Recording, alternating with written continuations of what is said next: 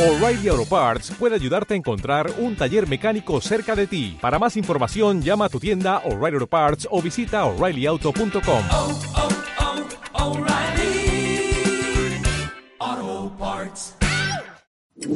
Acción, tu revista mensual de cine y series, con los mejores estrenos de cine, fichas y reportajes coleccionables, series de televisión, y cuatro pósters todos los meses. Búscala en tu kiosco. Muy buenas amigos y seguidores del canal de Acción Cine. Un día más, un nuevo vídeo a la carta. Y en este caso nos lo ha pedido nuestro buen amigo Alfredo, al que voy a darle las gracias. Muchas gracias Alfredo. En unas cuantas ocasiones. Empezando, la primera, quizá la más importante, porque si no no estaríamos haciendo este vídeo, que es el hecho de que haya solicitado esta videocrítica. Por aquí abajo seguramente aparecerán unas letritas que os indican que en la descripción tenéis las instrucciones para solicitarlas si vosotros también queréis eh, una videocrítica a la carta. Segundo, y también eh, muy agradecido del hecho de que Alfredo haya elegido a este humilde redactor para hacer esta videocrítica, eh, quizá conociendo la debilidad que tiene eh, quien esto dice por el director de esta película, por esta película en concreto, y, por toda la saga de... mm, por toda la carrera de este, de este cineasta que terminó demasiado pronto y que espero que algún día retome antes de que sea demasiado tarde.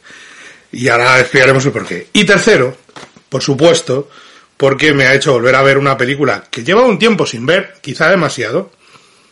Eh, cuando se habla de este director y de este cine, no es que hayan pasado 20 años, que a lo mejor han pasado dos o tres años sin verla y es demasiado porque, porque me gusta mucho, lo que pasa es que siempre vas dejando ahí, hoy no, hoy tal, y al final se te, se te para mañana es tarde. y cuando estaba viéndola de nuevo, eh, hace unas horas, estaba diciendo, ¿cómo? ¿Pero por qué? ¿Por qué? No, no tiene sentido. ¿Por qué te, te torturas no haciendo esto? Que es algo que te gusta mucho, que es ver estas películas. Esta en concreto. Así que muchísimas gracias por esos tres motivos, Alfredo, de corazón, porque eh, Alfredo nos ha pedido una crítica a la carta de esta pequeña gran obra maestra. No llega a obra maestra, sí es verdad, pero es una película magnífica. De John Carpenter, En la boca del miedo, que es como se tituló en España, In the Mouth of Madness, por supuesto, título que es homenaje directo a the Mountains of Madness, en las montañas de la locura, que es la novela de H.P. Lovecraft que lleva años intentando adaptar el bueno de Guillermo del Toro sin conseguirlo. Como Guillermo del Toro todavía no ha podido adaptar a Lovecraft, eh, por suerte o por desgracia, lo que tenemos como mejor adaptación de Lovecraft, sin ser adaptaciones directas, por así decirlo, adaptaciones del horror cósmico, eh, visitas al mundo de Lovecraft, a ese, a esos mitos de, de Cthulhu. Aquí cada uno lo dice de una forma y me parece perfecto. Yo siempre lo he dicho Cthulhu y para mí siempre va a ser así hasta que llegue Lovecraft y me digan no, te equivocas. O la sociedad de Lovecraft. Que seguramente me lo dirán, pero bueno, eh, lo siento mm, si creen que lo pronuncio mal, pero siempre, desde niño, desde que jugábamos a juegos de rol y había uno ambientado en estos mitos, eh, desde entonces siempre lo he llamado así. Así que mm, disculpen si ese no es el caso.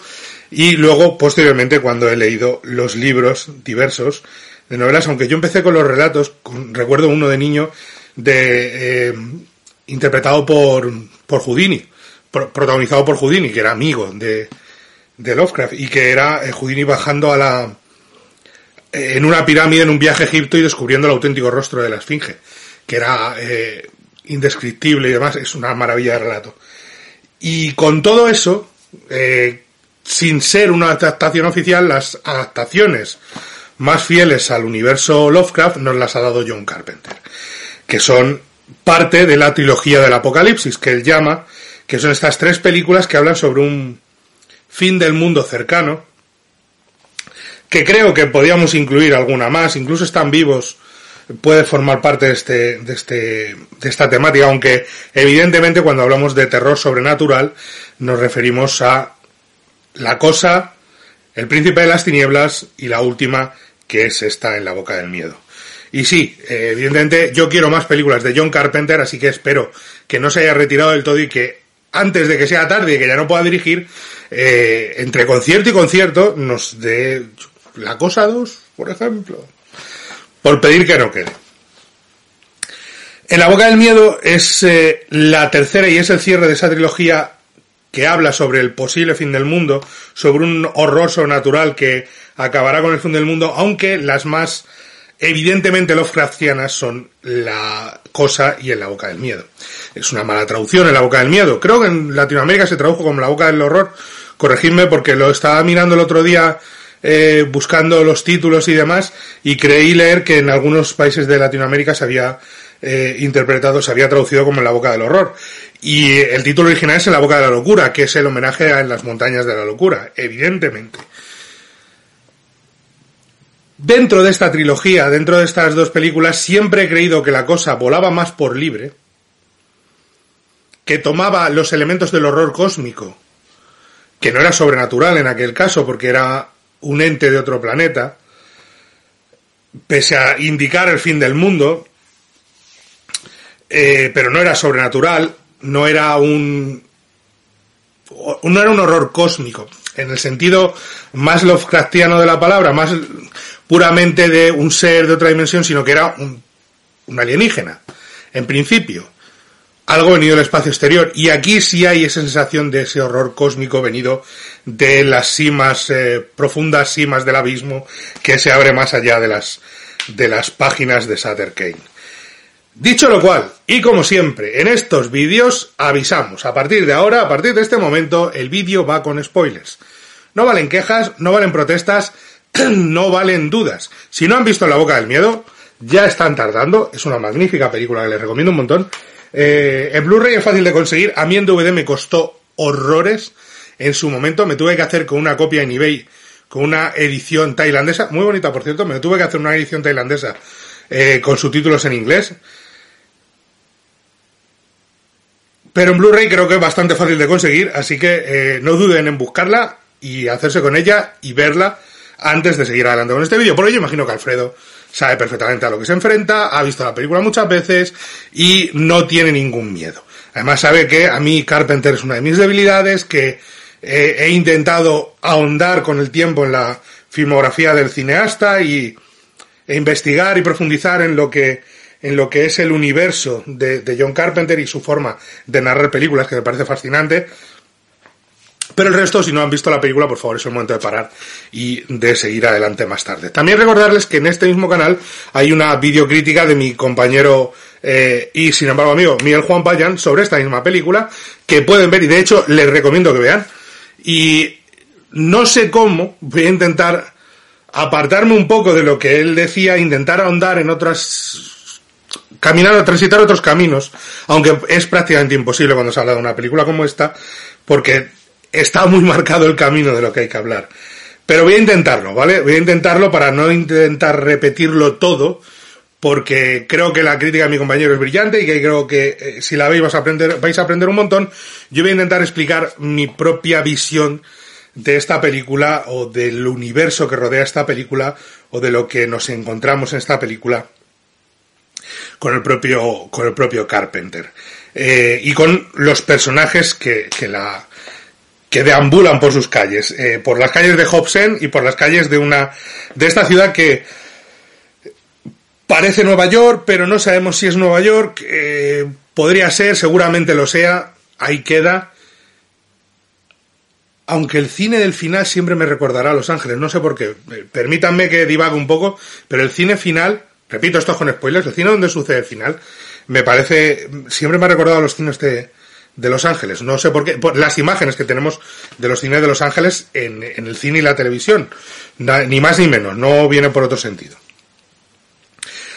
Sea como sea, si han visto la película ya saben que es eh, metalenguaje puro, que es una historia dentro de una historia dentro de una historia con referencias de cine dentro de cine, de literatura dentro de cine, de literatura dentro de literatura, eh, y puede sonar caótico, pero dentro de la película todo funciona a la perfección.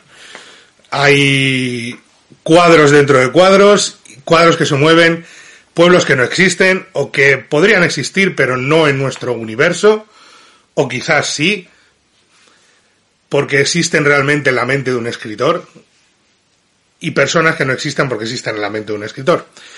Quiero fijarme en algunos detalles para que vayan entendiendo a qué me refiero y siempre recalco cuando hablo de John Carpenter, del cine de John Carpenter, de la filmografía de Carpenter y de su forma de narrar películas y es su uso del escope, de la profundidad de campo, me parece maravilloso y apoteósico en casi todas sus películas. Eh, siempre lo explicamos y yo intento explicarlo y aunque suene un poquito a profesor eh, de cine, eh, perdonen la deformación profesional, la, profundidad, la profundidad de campo, siempre explicamos cuando nosotros estamos ante una pantalla, salvo que tengamos unas gafas de 3D y la proyección sea en 3D, solo tenemos, como en este cuadro que me están viendo ahora mismo, ancho, alto, perdón, y ancho. Eh, normalmente puede ser 2.35, 1 la relación de aspecto, 1.85, 1, 2.39, 1.66, 1.33 si estamos hablando de los inicios, 1.44, cine más clásico, eh, la amplia gama de los distintos eh, aspect ratios que es eh, los centímetros o los metros si es una pantalla gigante de alto por los metros de ancho o los centímetros de ancho. No hay profundidad, no hay una forma de decir esto está aquí o esto está aquí. Y siempre pongo el mismo ejemplo, pero por si alguien no lo ha visto, vamos a ponerlo de nuevo, una vez más. Si yo coloco esta película aquí, ustedes automáticamente y sin necesidad de que yo les explique más, saben que están en un espacio tridimensional. ¿Por qué? Porque están viendo que esto está en un primer plano, mucho más cerca que yo, que estoy en un segundo plano, y la estantería que está en un tercer plano. Es una progresión de espacio que, sin necesidad de una tercera dimensión física real que ustedes puedan percibir, salvo, repito, en una película en tres dimensiones, les explique que aquí atrás hay una profundidad de campo que les da una sensación de tridimensionalidad, de espacio tridimensional, sin que exista realmente ese espacio tridimensional, porque la pantalla solo tiene ancho y largo. No es fácil hacerlo, no es sencillo conseguirlo si no tienes un mínimo de talento. Es algo que se estudia en las escuelas, es algo de cine y es algo vital e imperioso, como el caballo Jesús Gil, a la hora de narrar. ¿Por qué? Porque da esa sensación de universo real en la irrealidad de una pantalla de cine, en la ficción de una pantalla de cine, incluso si es una, una pantalla de televisión. Cuando sale la gente en los, en los telediarios haciendo el tonto por detrás de la persona que presenta, cuando está el reportero en mitad de tal y sale una persona, eso da una sensación de profundidad de campo. Carpenter no lo utiliza porque sí, lo utiliza a sabiendas de lo que está haciendo y de cómo lo está haciendo, dándole un dinamismo a sus planos que no todo el mundo utiliza, que viene del cine clásico, del salto del escope del cine clásico y de su amor y su pasión por el cine de Howard Hawks. De hecho, también lo he dicho en otras ocasiones, eh, la, el cine de Carpenter se caracteriza, se caracterizó en su momento por, eh, porque ya no rueda, evidentemente, por el uso de una escena, un arquetipo de escena que él repetía continuamente y que funcionaba realmente bien, que es el asedio de los personajes protagonistas de El Dorado y Río Bravo, sobre todo Río Bravo. Es curioso que esa escena le fascine tanto, esa escena que es el leitmotiv de Asalto a la Comisaría del Distrito 13, que es el leitmotiv de La Cosa, que está en Vampiros, que está en El Príncipe de las Tinieblas, donde es otra de las partes principales, que está en parte de Están Vivos, que la tienen también en, por supuesto, Provida, que en esta película no está, pero se insinúa al final de la película cuando el personaje de Sam Neill abandona el lugar, el, el, la, eh, el hospital médico, el hospital psiquiátrico donde está encerrado, se insinúa que ha estado sitiado y rodeado con los guardias por allí tirados y tal, eh, por las criaturas o por los mutantes que van a asaltarlo. Lo hemos visto, eh, repito, es el leitmotiv, es uno de los, de los principales eh, esquemas argumentales o visuales que a Carpenter le fascinan. Colocar a sus personajes rodeados de una amenaza exterior invisible o in, invencible y hacer que eso sea una parte capital de sus historias. Es curioso porque su película favorita de, de Howard Hawks es Solo los ángeles tienen alas, pero bueno. Eh, pero nos sirve, por ejemplo, Solo los ángeles tienen alas, el uso de la profundidad de campo está en Carpenter. Y la, el dinamismo de los planos. La movilidad de los planos. Los planos no tienen que ser estáticos. Los planos tienen que tener movilidad. No tiene que ver con mover solo la cámara, que a veces se mueve sutilmente, sino con que se muevan las cosas. Si tú tienes a dos personajes hablando, es interesante que haya movimiento detrás, pero vamos a analizar un plano en concreto muy importante dentro de la película que define lo que va a suceder y que además nos explica muchísimo que, en, en qué universo nos estamos metiendo. Eh, después de revelar el primer caso, que tiene un tono de cine negro, pero con un sentido del humor muy brutal, de hecho, mmm, la presentación del personaje de, de, Sam Neill recuerda mucho al cine negro clásico. Eh, está ahí y es evidente, de hecho, el hecho de que Charlton Heston esté en esta película, aunque sea en un breve papel, no es por casualidad, es porque Carpenter, que adora ese cine, es muy fan, muy, muy fan de Set de Mal. Y Set de Mal hay que recordar que el arranque, ese plano secuencia, es uno de los mayores homenajes que ha hecho Carpenter en Halloween. El arranque de Halloween es un homenaje al plano secuencia de Set de Mal. Con lo cual, Carpenter sabe perfectamente colocar a su personaje y presentárnoslo en ese ambiente de cine negro que en realidad es equívoco, no es de lo que va a hablar. Pero nos permite luego, posteriormente, llevar al personaje a un diner, a un restaurante estos, desayunando, tomando un café con el otro. Ah, tengo aquí el caso Sutter Kane, la editorial y tal. Fijaos en lo que está pasando detrás del cristal, continuamente. Ese personaje que se está moviendo y tal, todo lo que está pasando ahí detrás, es donde está la chicha, no entre los dos personajes protagonistas. Y eso es profundidad de campo bien empleada, muy bien empleada para definir todo lo que está sucediendo. Y la particularidad de este universo en el que este personaje, que está loco, que va con su hacha, que es un, un maniático, que luego descubrimos que es el agente de Sutter Kane, del escritor,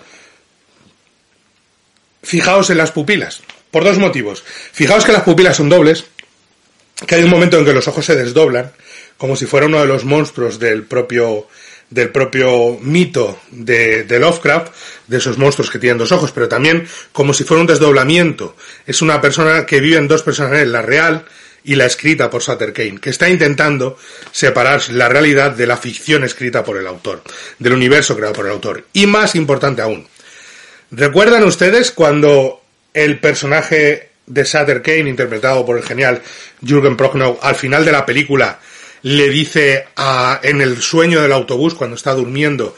Fíjense en cuántas escenas son un sueño dentro de un sueño. Los personajes despiertan, el personaje Sanil despierta, cree que está despierto y en realidad sigue dentro del sueño. No es capaz de despertar del sueño, no es capaz de escapar. No tiene la posibilidad de huir. Pero fijaos cuando despierta dentro del autobús y le dice a Sutter Kane, le dice, no, no, voy a escapar, y le dice, no, no puedes escapar de mí. ¿Te has contado alguna vez que mi color favorito es el azul? Y despierta y todo es azul. Su piel, el tono, es un filtro azul, pero también una peluca azul en la señora al lado, ropa azul. Muchas cosas muy sutiles, no es algo excesivamente. No es un azul eléctrico en muchos casos, no. Pero todo lo que vemos es azul. No solo es por eso. Fijaos en que todos los primeros planos que vemos de la película, los ojos de los personajes son azules. Porque ese es el color favorito de Sutter Kane. Eh, parece broma, parece, pero es así. Cuando vemos un primer plano de ojos son azules. Porque cuando están poseídos por Sutter Kane se vuelven azules. Fijaos el chiquillo al final al que mata eh, Sam Neill, o fijaos en los planos de los ojos de Sam Neill, que no hace falta hacérselos por ordenador, aunque Industrial Light and Magic, eh, los efectos visuales están muy trabajados porque fueron creados por Industrial Light and Magic y los de maquillaje por Greg Nicotero y la KNB, eh, Kurzman Nicotero Berger, que eran los eh, responsables en aquella época de esta magnífica empresa en la que luego Kurzman se fue, creo que fue Kurzman el primero en irse, y luego Nicotero, aunque mantiene un poco el este, pero está más dirigiendo que encargándose de efectos de maquillaje. Esa escena define todo lo que viene a suceder y el uso de esa profundidad de campo. Cuando están hablando en la oficina, fijaos dónde está colocado el personaje de Julie Carmen, el personaje de Styles. Detrás, al fondo, con un poquito más adelante, el personaje de, eh, de eh, un magnífico Sam Neill que está cara a cara con el personaje de Charlton Heston, en tres posiciones.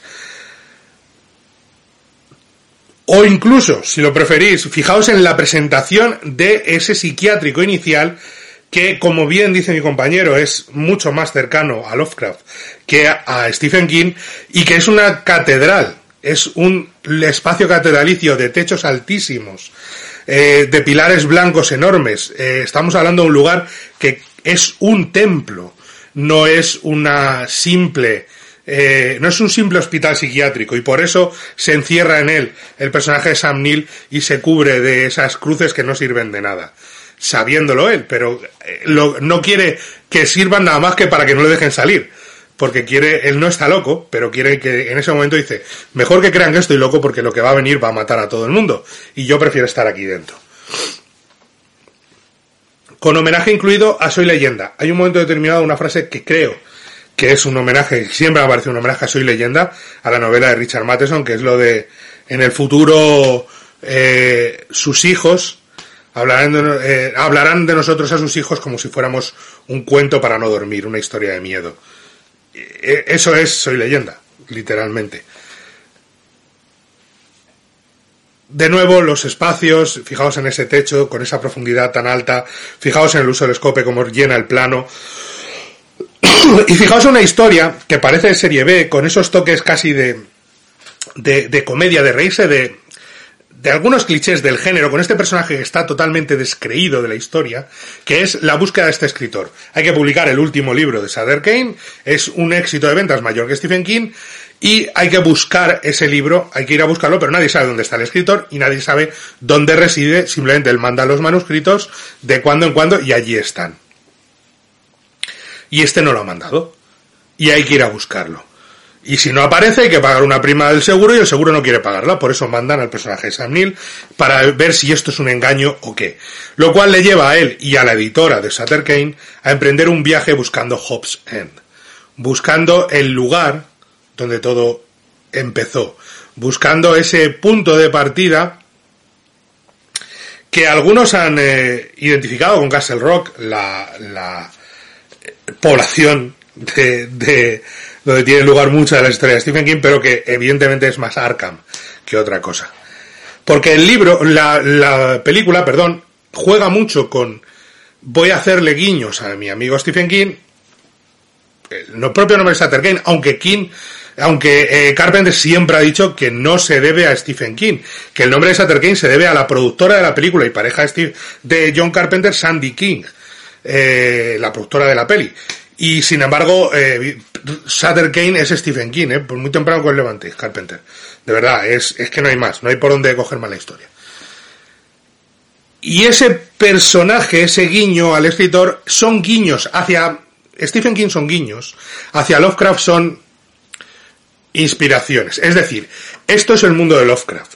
Pero Sutter Kane, el escritor de mayor venta, tal, Pascual, cuando Lovecraft no vendía libros en su época, vamos a jugar con los guiños a Stephen King, vende más que Stephen King, eh, vamos a ver esos niños que parecen salidos de los chicos del maíz, todo eso tiene mucho de Stephen King y de guiño a Stephen King, y de broma a Stephen King, de casi de el, paso por el puente con por ese, ese puente de madera eh, al otro lado que hace sirve de pasarela al otro lado del, de este mundo al mundo de Hobson de este pueblo terrible eh, ese cruce de puente es igual un homenaje a Stephen King o parece casi un homenaje a Stephen King pero de nuevo a lo que realmente, lo que realmente suda la película por dentro, lo que tiene en su corazón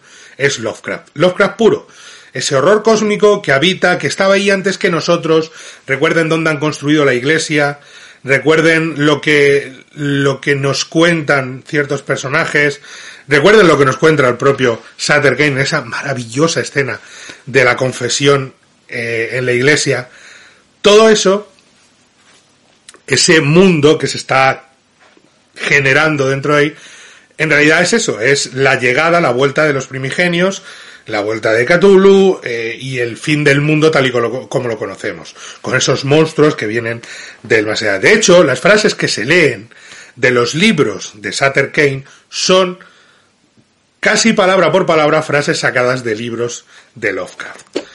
Casi palabra por palabra. O sea, eh, son directamente sacadas de los textos de Lovecraft. El universo de Lovecraft no termina con la muerte de Lovecraft, sino que luego va expandiéndose y va creciéndose.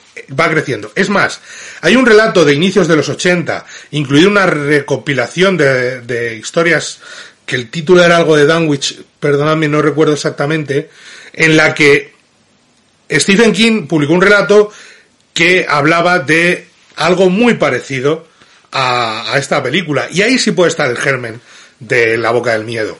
Pero siempre ligado no al universo creado por Stephen King, sino al universo creado por Lovecraft. Como sabemos, todo ese viaje es un viaje a la locura, es un viaje a un infierno en vida, a un apocalipsis, y ese tono satírico, cómico, eh, mordaz, acaba convirtiéndose poco a poco en un horror puro, cósmico, terrible, de conocimiento de que va a acabar el fin del mundo. Los sustos en la película, hay tres. Tres. A ver, está el del cristal del inicio en, la, en el psiquiátrico. Está el del policía sentado a su lado cuando no, cuando vuelve de que cree que se ha despertado, pero no se ha despertado.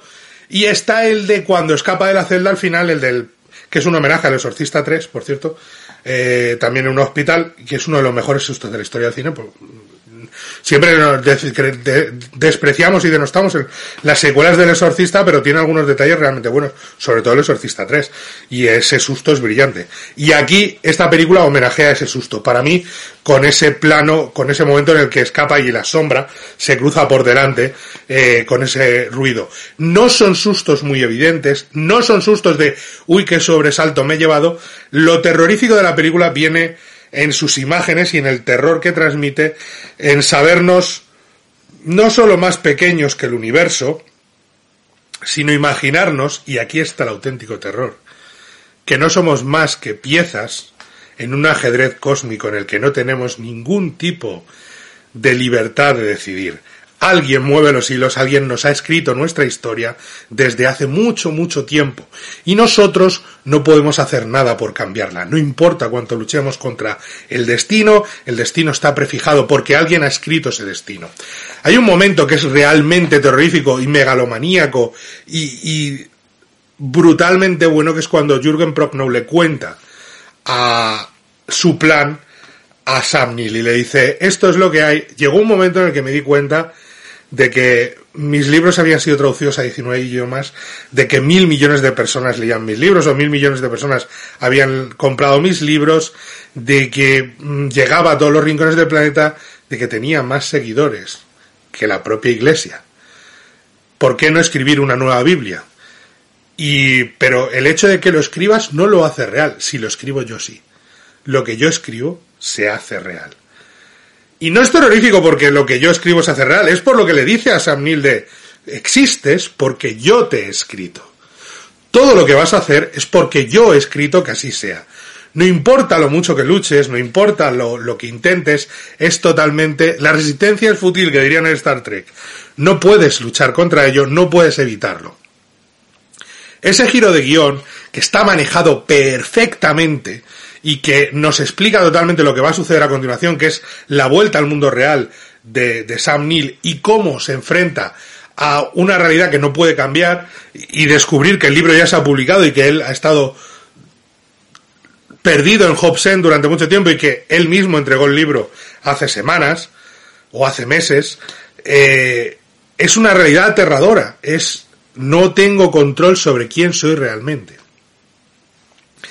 y nos presenta el auténtico dilema y el auténtico punto terrorífico de, de, de, esta película. Que por cierto tiene uno de los detalles, primero tiene uno de los mejores finales. Carpenter es muy bueno con los finales, ¿vale? El final de. Y no voy a decir ninguno, simplemente voy a decir enumerar finales que son muy buenos. Ni siquiera voy a decir por qué son muy buenos, nada, no. El final de la cosa es muy bueno. El final de Asalto a la Comisaría del Distrito 13 es muy bueno. Eh, a mí el final de Halloween me gusta mucho, aunque a día de hoy visto parece muy tópico, pero realmente es la primera que hace algo así, o de las primeras que hacen algo así. Eh, el final del Príncipe de las Tinieblas es muy bueno. El final de la Niebla me parece sensacional. El final de 1997, Rescate de Nueva York, para qué contarlo. El final de Vampiros me parece puro western. Me inquieta mucho el final de, de mm,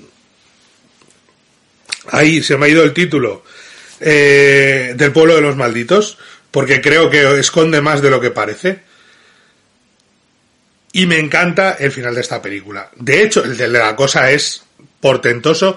De hecho estaría ahí con el final de la cosa si tuviera que decidir qué final prefiero de la carrera de John Carpenter. Este o el de la cosa y estarían ahí ahí, porque este es simplemente apoteósico. Con, cuando el mundo se va a acabar, con esa, esa señal de alarma, con esos mutantes que recorren las calles, todo lo que él había soñado que iba a suceder, todos los monstruos que estaban escondidos en el armario y que empiezan a salir, eh, todo el terror, todas las calles devastadas, eh, los mutantes, todo eso, y él va, y cuando cree que todo ha terminado, él encuentra ese cine en el que están proyectando su película, la película de su vida. Y él entra con sus palomitas, se sienta en primera fila. Por cierto, esa imagen ha sido utilizada en el anuncio de, de Vuelta al Cine, que se ha utilizado ahora en las salas de cine, que recopilaba escenas de muchas películas donde había ese guiño de ver una película dentro de una película. Y en ese gesto de metalenguaje, que tiene más, ya he hablado del tema de la literatura, porque todo es, es un libro dentro de un libro, porque los personajes están dentro de un libro que están buscando, están buscando el libro al, del que forman parte. Es todo demencial. Pero aquí es la película, la adaptación de ese libro.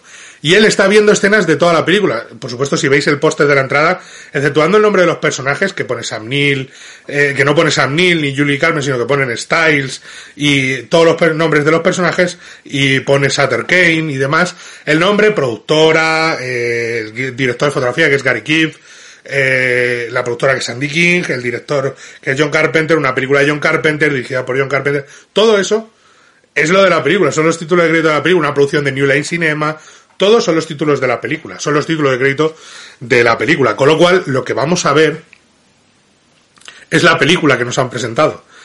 Entonces, Sam Neill, con esa carcajada de locura, él que ha mantenido la cordura en todo este viaje y que pese a todo, ha sido un tipo... ahí es cuando pierde totalmente la cordura. Ahí es cuando entra en la locura. Ahí es cuando el abismo le ha devuelto la mirada de verdad. Y juega a mostrarnos esa risa maniática que de repente se transforma en llanto. Porque entiende lo que ha sucedido realmente. Y entiende la mariota que ha sido. Y entiende que el fin del mundo ha llegado. Recuerdo la primera vez que vi esa película en Telemadrid, en aquellas sesiones nocturnas de los domingos por la noche que echaban en, eh, de terror, de madrugada, eh, con 17 años tendría, 16, 17 años, me costó llegar a la habitación a oscuras a las 3 de la mañana porque decir, a ver quién tiene valor ahora de recorrer esto. Eh, está bonita la noche. Porque el miedo que te produce esta película no es un susto, es un miedo visceral a no tener control de nada en tu vida, no tener control de nada de lo que está sucediendo y ser simplemente una marioneta.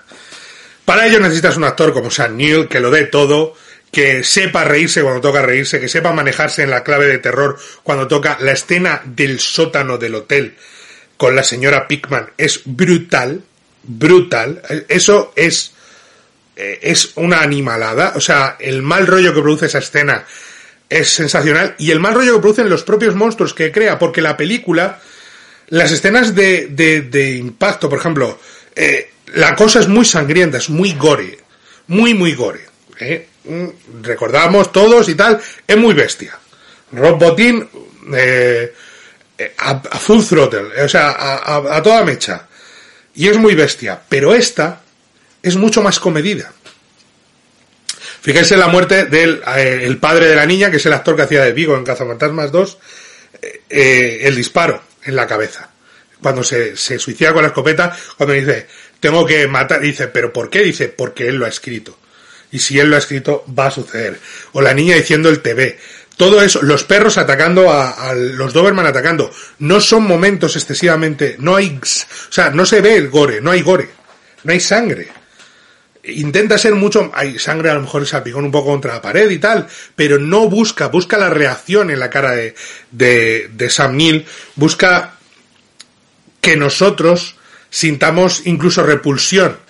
El monstruo que más claro se ve es cuando el personaje de Styles de Julie Carmen es poseída por, eh, por Kane. Cuando va a buscarle, habla con él y entonces vemos la parte de atrás de él, que es ese monstruo que, parece sacado de, de una mezcla entre Giger y, Lovecraft.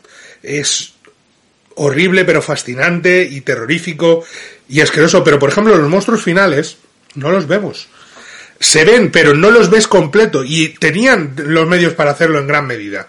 Pero a Carpenter lo que le interesa es enseñarnos ese momento de efecto visual en el que Sutter Kane se desgarra y se convierte en la página de un libro para que el personaje San Neil se asome al vacío, al abismo y tenga que huir. Y entonces le persigan esos monstruos, que en realidad no son siete o ocho monstruos, era una pala de una grúa sujetando a todos los monstruos eh, que están controlados por, no sé, eran 30 o 40 operarios y la grúa iba avanzando y parecía que los monstruos eran siete unidades cuando en realidad una. Podía haberse detallado más, podía haberse recreado más.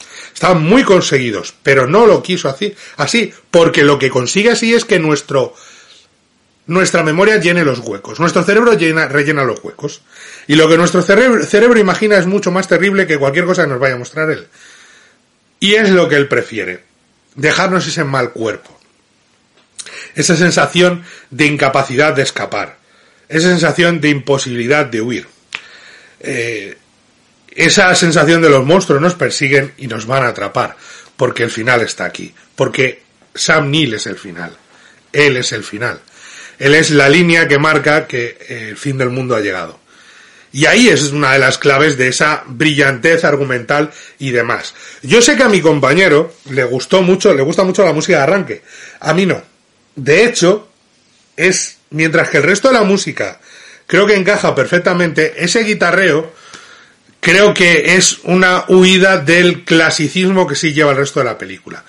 Y a veces, solo a veces, a Carpenter habría que eh, recordarle que algunas de sus bandas sonoras más efectivas y brutales no son suyas. Recordarle, por ejemplo, que la cosa la compuso otro y no pasó nada. Y aquí, aunque tiene ayuda y es, un, es una co-composición, no, no pasaría nada por meterle un poquito más de música, no tanta música electrónica, sino un poquito más de música clásica. Para mí. Aparte de que la relación entre, entre el personaje de Julie Carmen y el de Sam Neill creo que no está todo lo trabajada que podría estar. Y de hecho, llega un momento en el que eh, la salida del pueblo termina demasiado pronto. Y el final se alarga quizá un poco, la llegada del final con la presencia de David Warner y de John Glover, dos grandes actores. El personaje de John Glover es tremendamente inquietante, ese tipo de bata blanca, no sabemos si es un médico o qué, qué pinta ahí. David Warner que quiere ayudarle, pero no, y el otro, ¿usted ha leído los libros? Y el David Warner mirándole con cara de, ¿qué, me estás diciendo? Todo eso, o el personaje de Charlton Heston, eh, ¿usted ha leído los libros de Seth Dice, yo no tengo estómago para eso. Todos esos personajes que tienen un punto de, de, cordura, algunos de ellos, porque no han leído los libros, pero todos esos personajes alargan un poquito una, una trama que parece que ya ha llegado a su fin a partir del momento autobús. Con el momento motel y todo eso, que sí tiene sentido de ver que sigue siendo marioneta, pero hay un par de puntos en los que dices, quizás me estás alargando para llegar a los 95 minutos o a los 97 minutos y no hacía falta. Hubiera durado una hora y tampoco pasaba nada. El resto es uno de los trabajos más redondos de Carpenter y uno de mis favoritos. Y es difícil decir eso cuando la filmografía de Carpenter es una de mis favoritas de la historia del cine. No de las mejores. No empiecen con zarandajas que no se refiere a eso. De mis favoritas. Adoro casi todas sus películas, hasta las más flojas. Y tiene algunas que son realmente magistrales. Siendo La Cosa su mejor película y mi favorita, y siendo Halloween su segunda mejor película para mí y mi favorita y mi segunda favorita, esta estaría en un tercer lugar muy muy cerca con 1997 Rescate en Nueva York. ¿Por qué? Porque creo que esta es más madura en el tratamiento de los personajes y visual. Eh, a Carpenter se le achaca muchas veces que sus personajes tienen un look un poco trasnochado. Eh, eso, esos eh, cortes de pelo, esas ropas, parecen un poquito anclados en los 70 muchas veces. Y, y esta película no le pasa en absoluto eso. Sin embargo, al príncipe de las tinieblas sí le pasa. Y no hablemos ya de tan vivos que el personaje protagonista es una viva imagen de lo que estoy diciendo. Pero aquí no. Aquí tiene todo un look mucho más moderno, pero es, de nuevo, es el, la búsqueda de esa paranoia, de ese análisis de, emociones, de esa triste huida que no puede huir, de esos momentos en la noche con el coche conduciendo, ese viaje a ninguna parte, no puedes escapar, esa bicicleta, terrorífica la bicicleta, ese cuadro que se mueve, eh, esas sensaciones que produce ese señor esposado a su, a su mujer, o a algo que creemos que es su mujer. Todo eso, esa mujer cómo se mueve cuando no la miran. Todo eso nos da una película fantástica, para mí de cuatro estrellas, Alfredo, cuatro estrellas, no menos, pero tampoco más. No está a la altura de la cosa, por muy poquito, por poco, y creo que tampoco está a la altura de Halloween. Pero me, encanta, me chifla, me apasiona y creo que es una maravillosa película de terror que comienza con un tono pero que acaba siendo una de las mejores adaptaciones de Oscar jamás hechas, junto con La Cosa, para mí las dos mejores de calle, esta más Lovecraft todavía que La Cosa, para mí, y que además acaba siendo una de las mejores películas de terror de los 90. No de las más conocidas, por desgracia, pero si no la han visto deberían verla. Eh, cuatro estrellazas, creo que es una película a recuperar, a, ver, a volver a ver, a disfrutar enormemente y a dejarse llevar por una, eso sí, por una película que va a contracorriente de los tiempos. Aquí no hay sustos, no hay bus, no hay, no, es todo atmósfera, sensación, narración, actores, guion, esas cositas, zarandajas, todo, tonterías. Así que disfrútenla, por favor. Eh, Alfredo, muchísimas gracias de todo corazón, te lo agradezco enormemente y de nuevo espero que hayas disfrutado de esta crítica. Como he dicho, he intentado mostrar otro lado, no solamente eh, porque ya tenéis la crítica de mi compañero también, y sí es verdad que he intentado separarme un pelín, pero evidentemente al final acabamos convergiendo, porque hasta la misma nota creo que le damos. Y poco más que decir, darle a like, suscribiros eh, al canal, tenéis la revista Los Kioscos, enseguida sacamos número nuevo, está ahí, ahí. Nada más, like, suscribiros, contaros lo que queráis, y nos vemos en la próxima. Adiós. Acción, tu revista mensual de cine y series, con los mejores estrenos de cine fichas y reportajes coleccionables, series de televisión y cuatro pósters todos los meses. Búscala en tu kiosco. Dale más potencia a tu primavera con The Home Depot. Obtén una potencia similar a la de la gasolina para podar, recortar y soplar con el sistema OnePlus de 18 voltios de Ryobi desde solo 89 dólares. Potencia para podar un tercio de un acre con una carga. Potencia para recortar el césped que dura hasta dos horas. Y fuerza de soplado de 110 millas por hora. Todo con una batería intercambiable. Llévate el sistema inalámbrico OnePlus de 18 voltios de Ryobi. Solo en The Home Depot. Haces más. Logras más.